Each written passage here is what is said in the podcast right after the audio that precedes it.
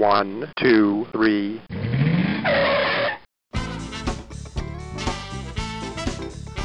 Bem-vindo, bem-vindo ao Paladar Distinto, seu podcast de gastronomia.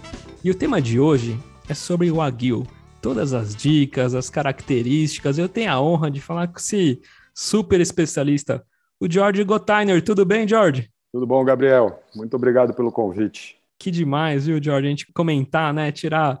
Muita gente tem dúvida, né? Tenho muitos seguidores aqui, churrasqueiros. Eu mesmo, né? Adoro carne. E tem muita, tem muitas dúvidas, né? O que, é uma carne wagyu e tudo mais. Então, poxa, vai ser muito legal aí falar contigo para saber mais aí essas dicas, características, né?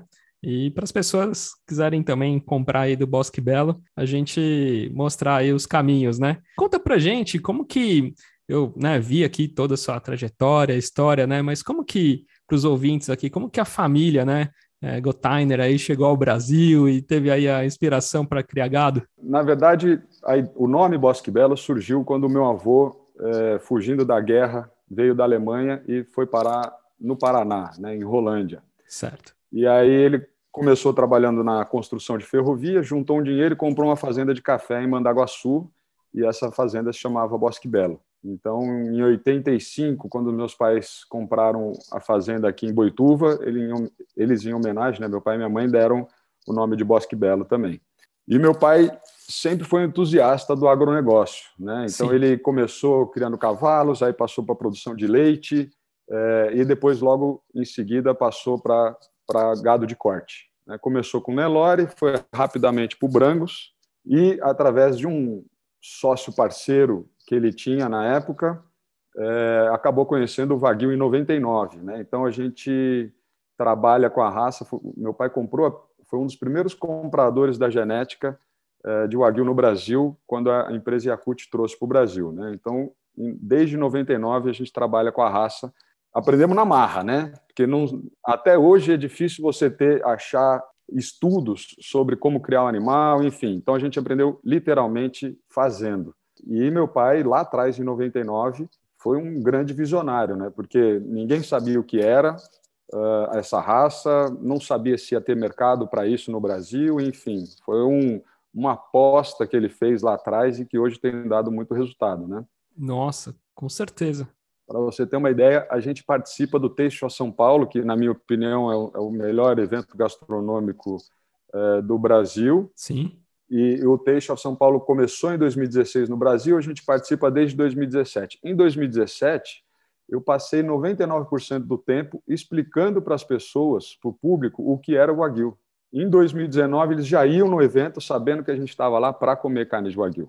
Então, então mudou muito, né? principalmente a procura do, do, do consumidor final pela carne de Wagyu. Até antes da gente ir para as partes técnicas aqui, você falou, né? Em 85 vocês chegaram em, em Boituva e em 95 vocês foram para Aquidauana, né? Explica um pouquinho aqui para os ouvintes. Lá em Aquidauana, vocês fazem acho que toda a parte de genética, toda a parte de, de cria, recria.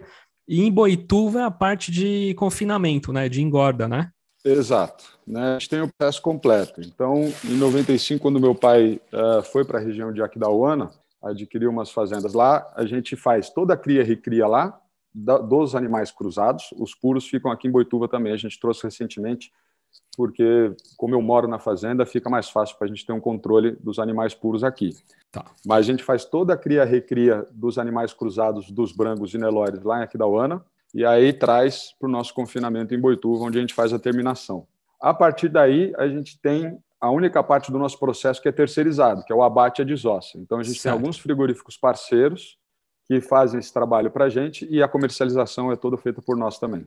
E explica então um pouquinho, né? Já vamos entrar nos detalhes. O que seria, né? Um boi, um aguil e, poxa, a gente estava até falando nos bastidores, né? Depois você vai comentar também um pouquinho que, pois, né? Mesmo cruzando e tendo, né? Às vezes a mesma, mesma mãe, às vezes os filhotes podem nascer com carnes, com marmoreios diferentes, mas explica um pouquinho, né? Um pouquinho antes, né? O que que é um aguil e aqui para o pessoal? Bom, o aguil é uma raça originária do Japão, né? hoje é considerado um tesouro nacional lá. Na década de 80, os Estados Unidos conseguiu uh, levar para os Estados Unidos parte dessa genética e lá eles replicaram em massa e disseminaram para o mundo inteiro. Mas o Wagyu originalmente era um animal utilizado apenas no traçado do plantio de arroz, né, porque não se podia cons consumir a carne bovina no Japão por causa do budismo. Então é engraçado quando a gente olha morfologicamente o animal, o dianteiro dele é mais desenvolvido que o traseiro. E o traseiro, para a gente, é onde tem os cortes com maior valor agregado. Né? Então ainda tem tudo isso. Mas o que acontece é que você não. Não é só porque você tem genética o aguil na sua fazenda que você vai ter um resultado de qualidade. Né? É um animal muito meticuloso e ele precisa de uma alimentação muito bem trabalhada. É o que eu estava comentando contigo nos bastidores aí. É um animal que come ração desde antes de nascer. Aí o pessoal pergunta, mas pô, como assim desde antes de nascer? É porque os bovinos são nove meses de gestação, né? E no último terço de gestação é onde a mãe passa para o feto a possibilidade desse bezerro depois ter mais ou menos marmoreio. Então a gente precisa suplementar a mãe, dar ração para a mãe, né? E assim vai a vida inteira do bezerro. Quando ele nasce, a gente faz a mamada controlada, dando ração para ele, depois passa para o creep feeding, continua comendo ração até chegar na terminação, que aí é ração direto todos os dias. E até as pessoas pensam, nossa, por que, que às vezes é, é, mais caro, né? Mas tem toda essa parte, né, George, que até antes, né, de ele nascer, tem todo esse trabalho, né, da, da alimentação para a mãe e tudo mais, né? E até estava explicando depois do confinamento quantos dias, né? Que depois você tem que dar, né? Dependendo do, né? Se é cruzado ou se é, ou se é o puro, né? Poxa, pode levar mais aí de 200 dias, né? Um puro, né? Você estava comentando, né? Exato. Aí, aí, quando chega na terminação, que é o confinamento, né? O confinamento é a parte mais onerosa de, de toda a pecuária, porque o animal está comendo só ração, né? E no caso dos Nelores, para a gente fazer uma comparação, eles ficam no máximo 90 dias no confinamento. Os angus e brangos, de 90 a 120, o wagyu cruzado, de 200 a 250 dias, e o puro chega a ficar 300 dias. Né? E a gente ainda tem que levar em consideração, Gabriel, a alta do dólar, né? a loucura que está nosso mercado pós-pandemia e com guerra, e enfim. Para você ter uma ideia, antes da pandemia, a gente tinha um custo no confinamento, né, falando só do confinamento, um custo de 7,50 por animal por dia. Hoje, pós-pandemia e a loucura alta do dólar, a loucura que está o nosso mercado, a gente está com um custo de 17,50 por animal por dia. E eu estou falando só do confinamento. Sim. Então, é, isso é para as pessoas entenderem um pouco também por que, que é mais caro. Agora, tem uma outra relação que é o seguinte: a procura de wagyu está cada vez maior, né, pela carne de wagyu, e uh, as produções no Brasil ainda são muito pequenas. Então é uma conta fácil de se fazer também. A procura está maior do que a, a oferta, então hoje se vende o Wagyu mais caro do que necessariamente se precisaria, né? E essa parte da diferença com o Kobe, né? Todo mundo fala, ah, e o Kobe Beef e tal, né? É o que ele falou, o Kobe, na verdade, ele é, ele é um Wagyu, né? Ele é, o Kobe acho que tem quatro raças aí, as principais tal, aí o Wagyu. E nem todo Wagyu é, é um Kobe, né? Então, tem esse lance, né? E o Kobe também é como se fosse uma denominação de origem, né? Como se fosse lá o champanhe e tal, essas coisas, né? Exatamente. O, o Wagyu é um grupo de raças, né? Assim como os zebuínos. E, e aí cada região do Japão, como, são, como é um país formado por muitas ilhas, cada região se especializou num tipo de raça, um tipo de cruzamento. E Kobe Beef, na verdade, é o Wagyu da região de Kobe. Né? O que acontece é que os Estados Unidos, como são muito ligeiros na parte de marketing, quando levaram a genética para os Estados Unidos, a Associação Americana contratou inclusive o Kobe Bryant para ser o garoto propaganda. Então, assim, foi, foi a partir dos Estados Unidos que foi disseminada essa ideia de Kobe Beef. Mas o Kobe é da região lá de Kobe. O Kobe Beef é da região, são os animais criados na região de Kobe, no Japão. Né? O, o restante é simplesmente animais wagyu. Entendi. E hoje você estava falando também, né, George, que você faz uma. Tem também o puro, mas tem também a... o cruzamento, né? Tanto com Nelore, né? E Angus também, né? É, na verdade, hoje o forte da nossa. Né, o forte em quantidade da nossa criação é o cruzamento, porque uh, o meu pai não acreditava que a carne muito marmorizada lá atrás ia cair bem no paladar brasileiro. E, em partes, ele estava certo, né? porque o brasileiro sempre pensou em quantidade e não qualidade. E a gente começou a investir no puro recentemente. Então, a gente tem um lote de puros bem menor, mas hoje os nossos cruzados, né? o cruzamento que a gente faz é com. A gente insemina a, a, uma vaca Nelore com Angus e as fêmeas que nascem a gente insemina com Wagyu. Então, resumidamente, a gente tem nos nossos cruzamentos 50% Wagyu, 25 Nelore, 25 Angus. O que acontece é que a gente sempre segura a cabeceira das nossas fêmeas para a reposição das matrizes. Então, como a gente vai sempre inseminando com o aguil, a gente vai chegando, se aproximando cada vez mais na, no puro por cruzamento, né? Porque tem dois tipos de puro quando você trabalha com raças bovinas. Você tem o puro de origem e o puro por cruzamento. E hoje muitos animais nossos são 7 oitavos, 15, 16 avos de wagyu já. Então a gente vai apurando cada vez mais a raça. O Jorge, a gente está falando da alimentação, né? É, mas é uma alimentação também super diferenciada, né? Uma ração toda orgânica também. E, e o lado do, do aguil, assim, até do, do Bosque Belo, né? Tem todo esse trato, né? O trato animal, né? Tem a música clássica, né? Ele é um animal dócil, assim, então tem todo um trato diferenciado, né? É, Gabriel, a gente não a, a, a filosofia da Bosque Belo, né, em primeiro lugar, é bem-estar animal. Por quê? Porque a gente quer trabalhar, a gente quer vender uma carne, principalmente que a gente gostaria de consumir. E se a gente está lidando a, tirando a vida de um animal para se tornar alimento para outro animal, esse animal tem que viver o melhor possível. Né? Isso influencia em tudo, seja na dieta que é fornecida, seja na, no modo como a gente lida com eles, né? no manejo dos animais. Então, dentro da Bosque Belo, a gente faz uh, cursos de, man de, manejo humanitário a cada seis meses, né? a gente recicla isso com toda a nossa equipe.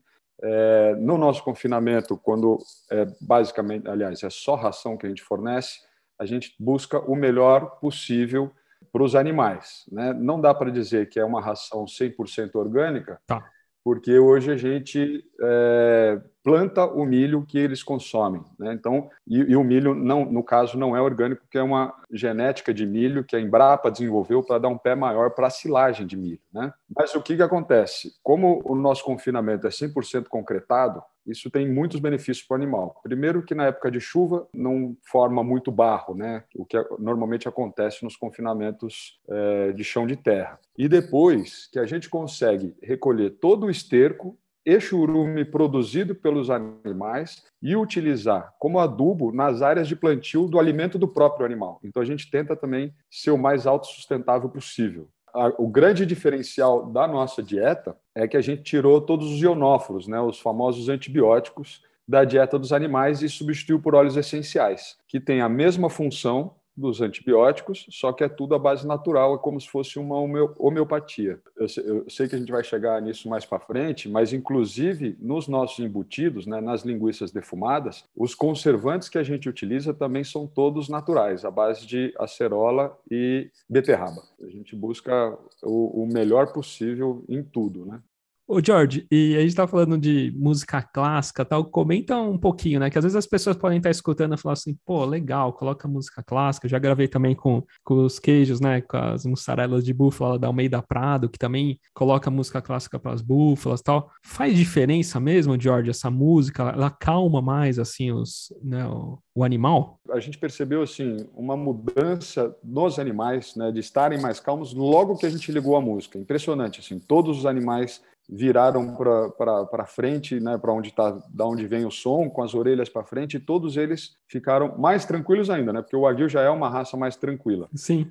Agora, o, o, mais interessante foi quando o nosso som quebrou e a gente ficou três dias sem música. Nesses três dias, Gabriel, a gente não teve nenhum fator externo que pudesse ter mudado isso. Assim, não choveu muito, não fez muito frio. Enfim, nesses três dias, o consumo dos animais caiu em 15%. Então, quanto mais relaxados, mais ambientalizados os animais estão, mais eles consomem. Nossa, isso é muito legal, né? Até acho que foi com a, com a Mariana lá da Almeida Prata, estava comentando também que com a música clássica, assim, a... acho que foi com ela, se não me engano, foi com ela.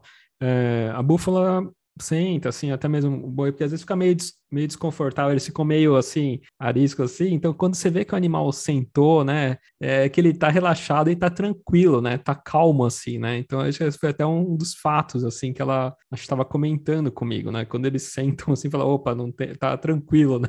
É, isso, isso, eu comento muito quando eu faço tour com, com os hóspedes aqui no, no confinamento. É, o bovino é uma presa na natureza, né? Então, quando ele dorme, ele deita, mas a, a cabeça continua em pé, né? Porque qualquer sinal de perigo é mais fácil para ele levantar e fugir, que é a melhor defesa que ele tem. Aqui no confinamento, direto, você consegue ver um animal deitado de lado com a cara no chão, ou seja, ele está o mais relaxado possível. E esse é o nosso objetivo aqui dentro. Nossa, é, é outro papo, né? É incrível, né? Essa, esse cuidado, né? Poxa, parabéns aí. E falando em marmoreio, né? Que aqui os pessoal, né? Os churrasqueiros aí tá. E o marmoreio, e o marmoreio, né?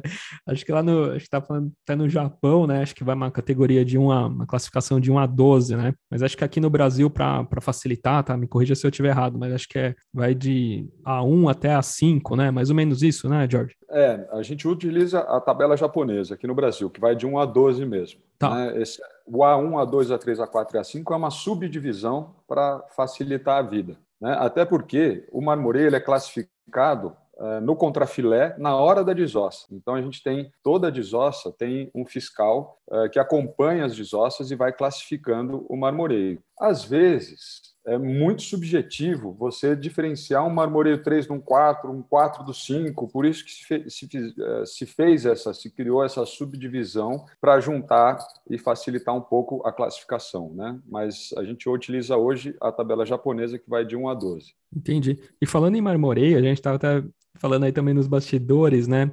Essa gordura, não a capa, né, da gordura, mas a gordura né, do marmoreio interno, assim, poxa, tem muito, né, assim, ômega 3, ômega 6, né, às vezes até mais que um salmão, né, não sei se você falou aí que tem alguns estudos, né? Exatamente, tem estudos que já comprovaram que, diferente da capa externa, que é uma gordura saturada, o marmoreio é insaturada, né, é uma gordura que faz bem para o nosso corpo, faz, faz muito bem para a nossa saúde. Inclusive, tem comprovação de que tem mais ômega 3 que um salmão. Então, não se tem mais agora essa ideia de vou comer comida saudável, vou deixar de comer carne vermelha. Sim. Depende do que você procura, né? Verdade, verdade. É só entender bem. E falando agora, né, entrando na linha de produtos, George, comenta pra gente aqui, para quem está escutando, né, porque até então, né, é muito conhecido, aí depois a gente vai falar aí também dos restaurantes, né, famosos tal, que, que vocês vendem, mas quem é consumidor final, também a gente vai também falar, mas eles também podem comprar. Mas comenta um pouco aí da, dos cortes, né, das linhas de vocês, até depois a gente vai também entrar aí na parte dos embutidos aí que você também estava falando, né? Conta pra gente um pouquinho da linha.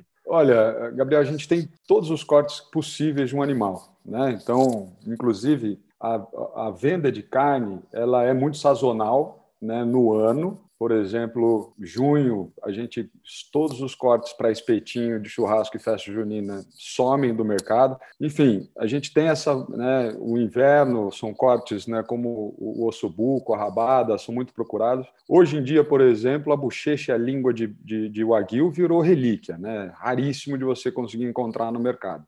Mas a gente tem todos os cortes possíveis e imagináveis. Só que durante a pandemia, aliás, quando começou a pandemia, 99% dos nossos clientes eram restaurantes e todos eles fecharam. E a gente falou: o que vamos fazer? Porque um animal se continua comendo, chega uma hora que é só prejuízo, né, dentro do confinamento. E, ao mesmo tempo, a gente estava com estoque altíssimo de carne. Então, a gente resolveu duas coisas durante a pandemia. A primeira delas, voltar nossa atenção para a venda direta para o consumidor final, porque senão a gente ia quebrar. E a segunda delas, a gente começou a fazer testes, né, experiências. Então a gente desenvolveu durante a pandemia alguns produtos que são assim maravilhosos, né, que é linguiça fresca e linguiça defumada. E aí foi o caso que eu te falei que, que os conservantes são todos naturais. Sim. A gente desenvolveu salsicha de wagyu, 100% wagyu, e a estrela da casa hoje, que é o nosso blend de hambúrguer com bacon de wagyu. Né? Então, hoje a gente vende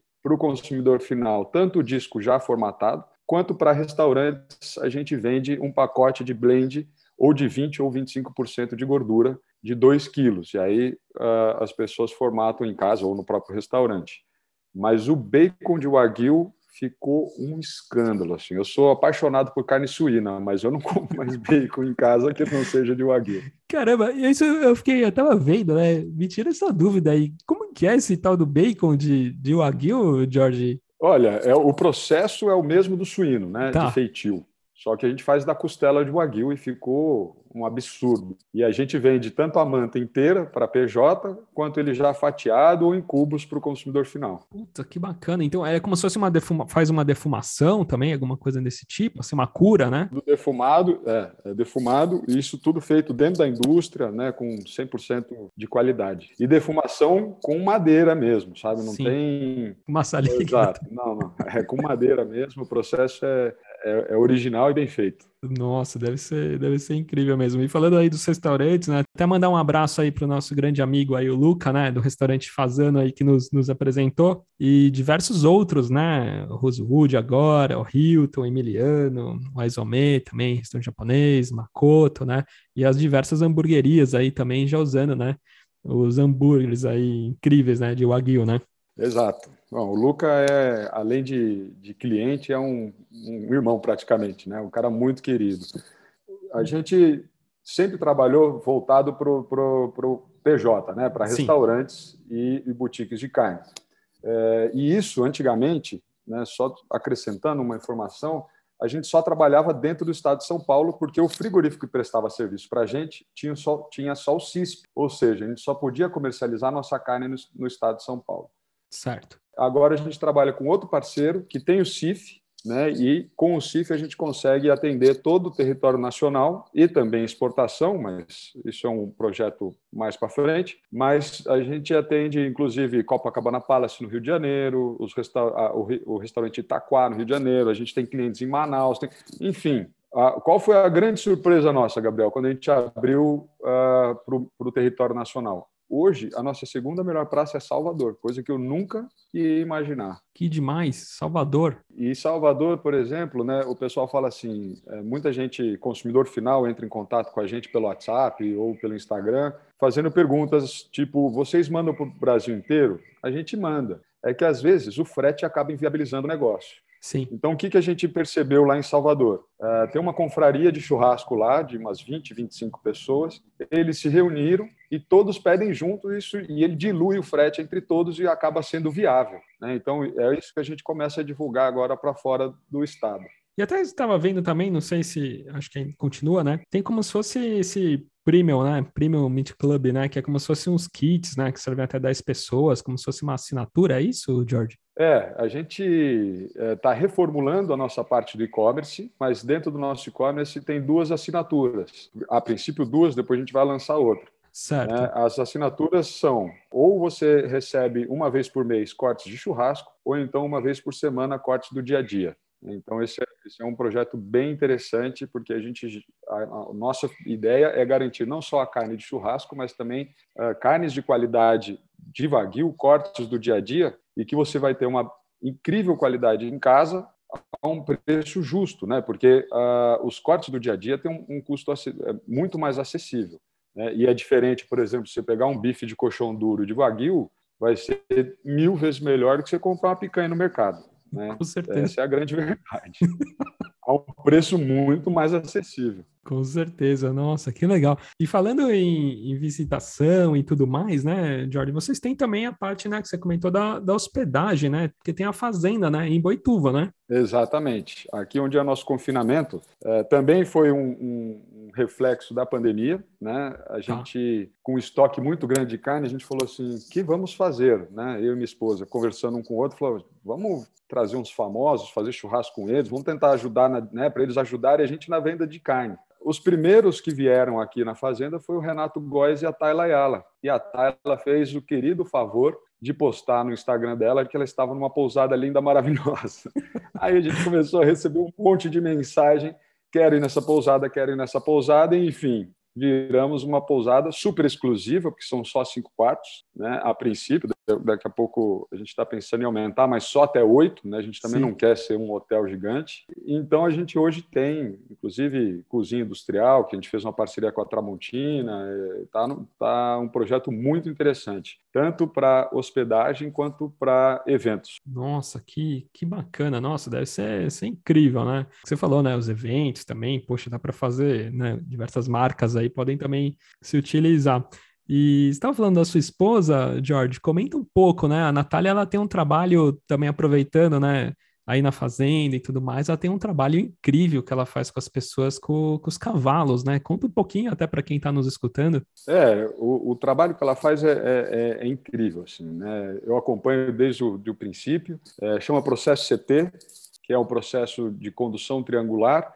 O que, que ela faz? É um, é um trabalho de inteligência emocional com cavalos. Ou seja, ela te coloca frente a frente com o cavalo no redondel e o cavalo, por ser o animal mais sensível do mundo, ele espelha exatamente o que você está passando naquele momento emocionalmente. E ela mostra no trabalho dela que todas as funções né, do grupo dos cavalos, né, do, do bando dos cavalos, que são liderança, eh, os seguidores e a retaguarda, né, que são os mais fortes que defendem o grupo, todos eles são muito importantes por um para um objetivo, que é a prosperidade do grupo, né? não tem individualismo. E ela mostra que essas três, esses três cargos, entre aspas, estão dentro da gente. Né? Um se sobressai, obviamente, mas todos os três são muito importantes para o nosso dia a dia, seja na família, na empresa, enfim. E é um trabalho maravilhoso. Ela Hoje, hoje ela realiza um por mês e é, é mais um braço da nossa pousada. Isso acontece lá na, na, na pousada. Então, as empresas, né,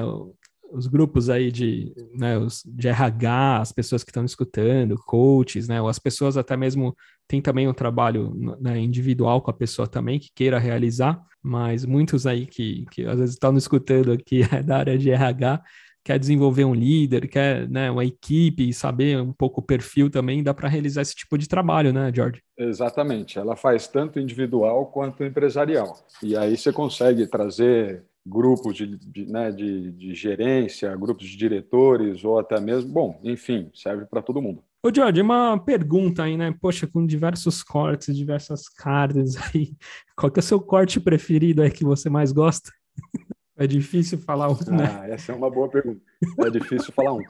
O, o, que acontece, assim, eu particularmente, né? Toda a carne colada no osso, para mim, é mais saborosa. Então, Sim. eu gosto de cortes com osso. Tá. Mas, enfim, você pegar, é o que eu falei, né? A gente fez um evento há uns anos atrás, ah, foi durante a pandemia, a gente fez o 500 milhas de kart ali na Granja Viana. Sim. E a ideia que a gente fechou com o evento era só de servir hambúrguer. E a gente, no primeiro dia do evento, a gente começou a servir hambúrguer, hambúrguer, hambúrguer, hambúrguer, e de repente um cara chegou e falou: Pô, mas vocês não vão servir uma porçãozinha de churrasco? Aí me deu um estalo, eu falei: Não, vamos, só que a partir de amanhã só. Já estava planejado, né? Já estava planejado. É, lógico, imagina. Aí eu, eu liguei no nosso estoque, mandei separar três peças inteiras de colchão duro e fizemos um evento só com colchão duro de Wagyu, que foi um escândalo, assim, um baita de um sucesso. Nossa. Três peças enormes de colchão duro foram voaram assim. Tive que ligar e, e separar mais peças. Caramba! Impressionante. E é, é isso que eu, que eu sempre digo, né? É, trabalhar com carne de Wagyu é você cons consumir qualquer corte da forma que você quiser, se bem feito, vai ficar incrível. Tá muito na moda, né? Agora aí American Barbecue, é, defumação. É, dá para fazer assim, ó, putz, um brisket assim, esse tipo de corte assim, vocês fazem, já fizeram assim, né? Não sei se já comeu ou fez algum assim com o aguil. Tem alguns clientes nossos que fazem, tanto é, brisket quanto. Bom, enfim, a questão é o seguinte: o negócio, o problema do, de se fazer isso com o aguil é vício, né? Sim. Porque depois você come um negócio desse, meu amigo, você tá doido. É um absurdo. É um absurdo. Seja o, o, o peito bovino no brisket defumado, ou seja ele, é, a gente já fez aqui na pousada também, ele coberto, no, feito no forno, né? Coberto com, com gordura. Você tá doido. Também, né? Um fogo de chão, né? George também, putz, a vida, uma costela de wagyu assim, pensa, putz, é coisa de louco, né? É coisa de louco. Né? A questão da costela é que a gente tem que trabalhar com, a, com as mais magrinhas, né? Olha como é que está a diferença do wagyu, né? Quando você fala de outra raça, na minha, né, quando a gente consumia na fazenda, a gente buscava umas um pouco mais gordas. No wagyu tem que pegar, tem que pegar as mais magras, né? A mais magrinha, porque realmente é, é, mais gordura, né, do que as outras raças. Mas aí é um sabor impressionante, né? Esse é, esse é o próximo corte que a gente vai desenvolver, que é um, uma porção de costela defumada. Nossa. Em meia hora, seja na churrasqueira ou no forno, tá pronto em casa e, putz, é um espetáculo. O George, tem, uma, tem um projeto bem legal aí da Cargill, né? Com o setor aí, até se tá com boné, as pessoas não estão tão vendo, né? Só por áudio, mas conta um pouquinho aí.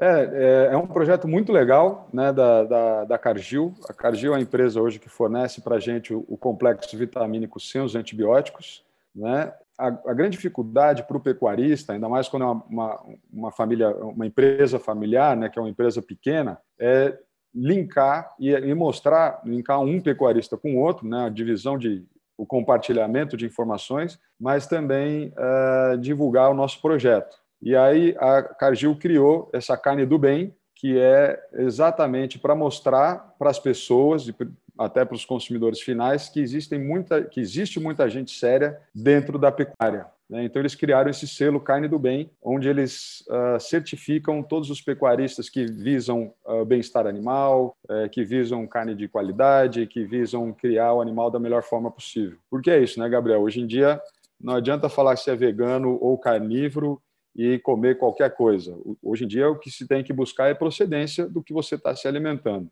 Estava comentando contigo, recentemente a gente gravou um episódio muito legal com, com o Botino, né?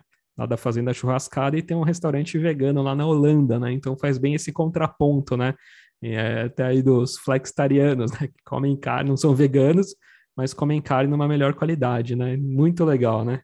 Exatamente. Pô, George, bacana, viu? Poxa, queria te agradecer aí, conhecer mais, né, a história aí do Bosque Belo e tudo mais. E para quem está nos ouvindo, eu vou, vou marcar aqui, mas é o Aguil, underline Bosque, underline Belo, e tem também a parte da hospedagem, né, que é o Bosque Belo. Exatamente. O nosso forte é pelo Instagram e Facebook, né? Mas tem todo o nosso atendimento também via WhatsApp, que é, que é o 011 98902 2239. Todo mundo, seja PJ ou consumidor final consegue fazer o pedido direto com a gente e a gente entrega em casa. Perfeito. E no site também que já tem os cortes. As... Exatamente. Nosso site é uh, waguionline.com.br. Legal. E para quem quer conhecer mais o trabalho né, da Natália, isso com os cavalos, com essa parte aí de se conhecer mais, né? É o arroba Nat, né? Com TH, depois Nat Horse, né? Isso, são dois Hs né? o H do Nat e o H do Horse. Então é Nat Horse, dá para acompanhar todo o trabalho que ela faz lá e ela